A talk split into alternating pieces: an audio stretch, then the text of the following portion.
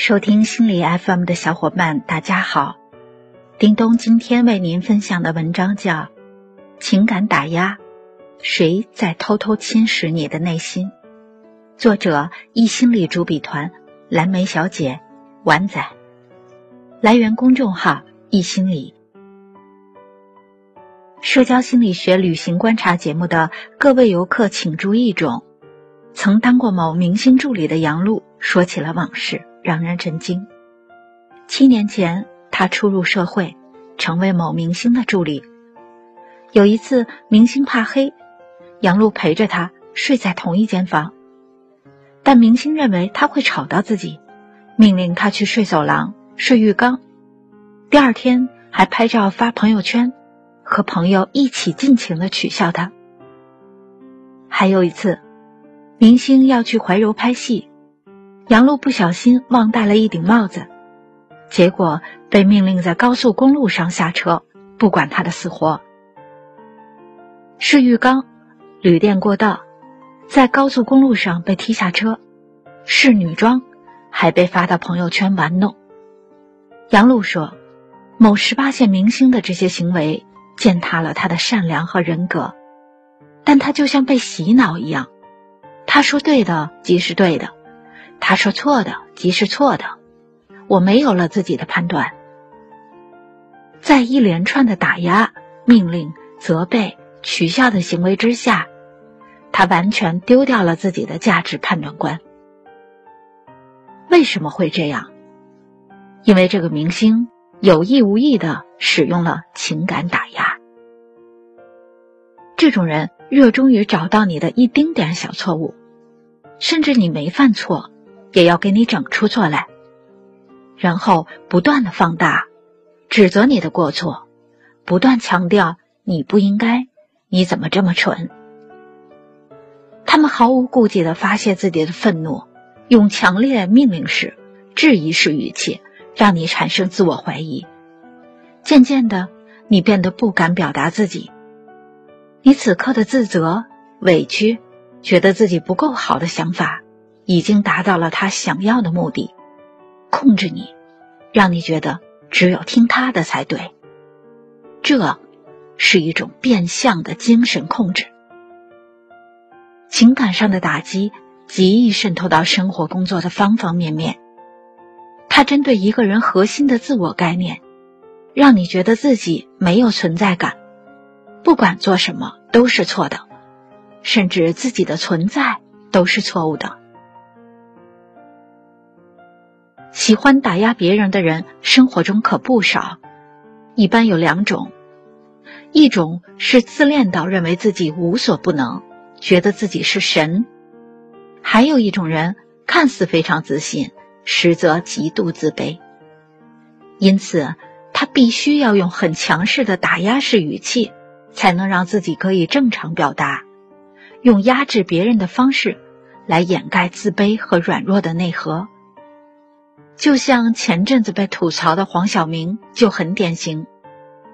某综艺里，黄晓明活生生将一个美食节目变成了社畜人群的恐怖片现场。一开始，为减轻大家中午工作的负担，黄晓明提出办套餐计划。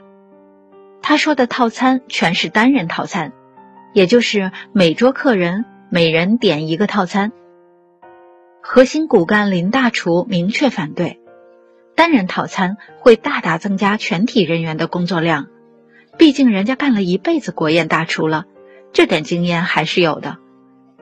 后来果不其然，忙不过来，客人不满意，王俊凯提出不如取消套餐，其他人也赞同，但就是这样合乎情理的建议被黄晓明推翻了，各种预案备案都被否决，这不明摆着？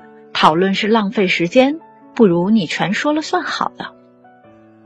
他完全忘记这个计划的初衷是减轻大家的负担，但林大厨还是尊重他店长的身份，同意了他的决定。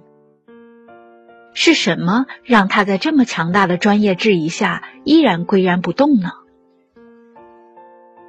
黄晓明刚当演员时，想参加玉观音的试戏。但偏方连试戏的机会都没有给他。在此之前，他已经被拒绝了很多次。他很敏感，很在意别人的想法。他说自己总是会猜，他是不是不喜欢我，是不是在嘲笑我，甚至连正常出门都成了一种压力。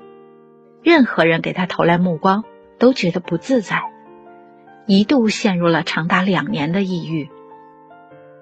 因为有一颗过度想获得肯定的心，让他在思考问题时很容易陷入执拗，只考虑自己的需求，以自己的情感导向为主，无法深度共情。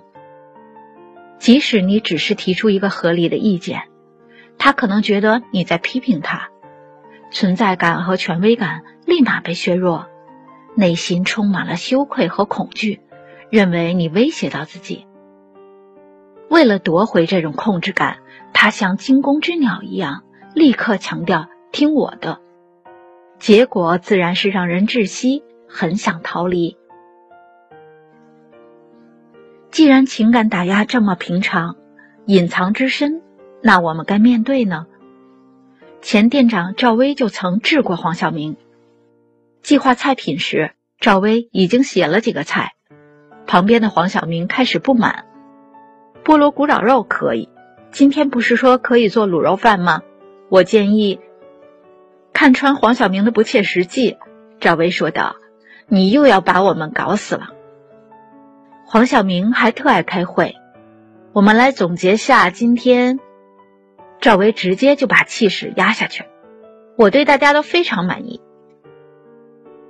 面对这种过度打压别人的自恋者，最好的办法是。直接把发言扼杀在摇篮里。当然，也有人说那是因为赵薇是店长，官大一级压死人。万一遇到这种坚持己见，最后还要别人背锅的人咋办？王俊凯弟弟的做法是你的榜样。大家讨论开业菜单的时候，他小心翼翼地提醒黄晓明明天不开业。所以在面对你明知结果可能不好。而对方就是不觉得自己错时，你要提醒他。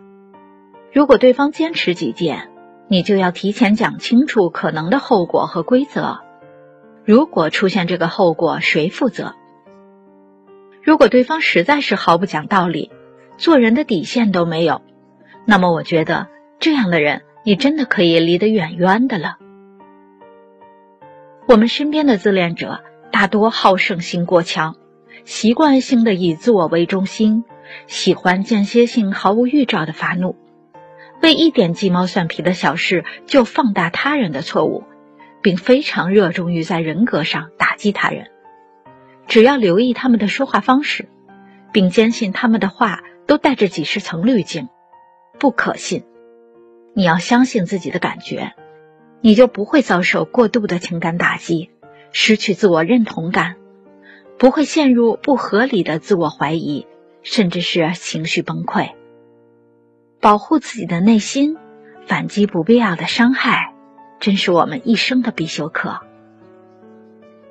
好了，今天的分享就到这里了。如果喜欢这期节目，欢迎留言和分享哦。我是主播叮咚，记得世界和我爱着你哦。下期再见。